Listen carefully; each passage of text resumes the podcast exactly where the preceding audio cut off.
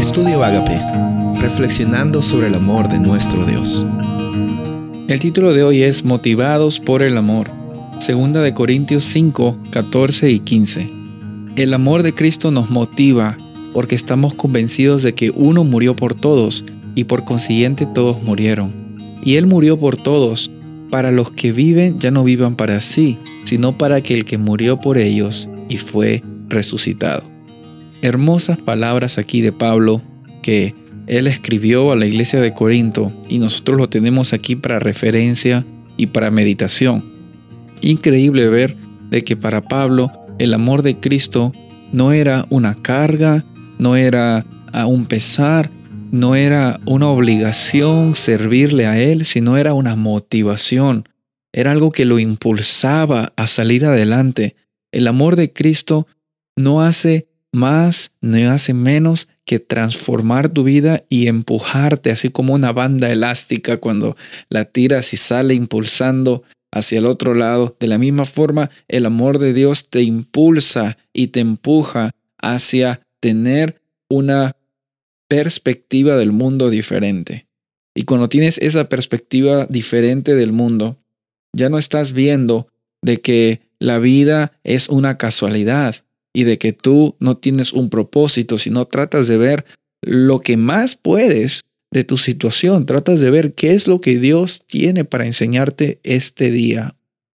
Porque la vida consiste en tener altos, en bajos, en esta vida terrenal que nos toca vivir, vamos a tener decepciones, vamos a tener victorias, pero no podemos dejar de que nuestra vida sea definida por los eventos que ocurren en ella, sino por qué nosotros deseamos hacer en medio de esos eventos y a quién escogemos para que esté viviendo con nosotros durante esos eventos. A veces pensamos de que el amor de Dios es lo más básico que nosotros podemos aprender cuando estamos enseñando la Biblia o enseñando de Dios hacia las personas que quizás no conocen mucho acerca de ella. Pero yo podría decir de que el amor de Dios es lo más básico para entender, pero al mismo tiempo es lo más profundo que nosotros no podemos llegar ni siquiera a rascar el, el fondo por la inmensidad y la infinidad del amor de Dios hacia la humanidad. Porque Dios no solo tiene amor, Dios es amor, es parte totalmente conectado, es una parte conectada de su carácter, no lo puedes separar.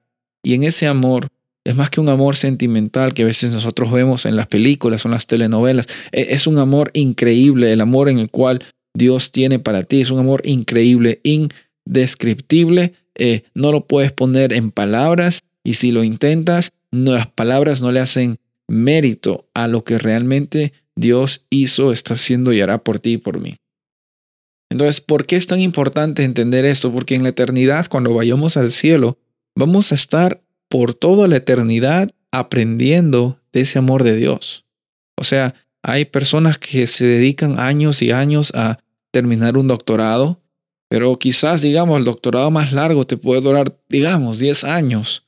Pero, pero estamos hablando del doctorado de conocer el amor de Dios y ese doctorado dura toda la eternidad. Porque así de profundo y así de grande es el amor de Dios para ti. Y, nuestra mente finita no puede entenderlo, no puede captarlo.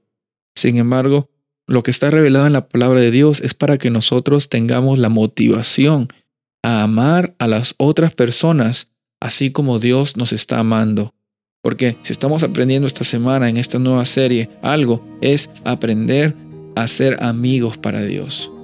Y así como Dios es nuestro amigo, Él está anhelando de que nosotros seamos motivados por ese amor para amar también a las personas que necesitan ser amadas y también necesitan experimentar de ese amor que Dios tiene para ellas también.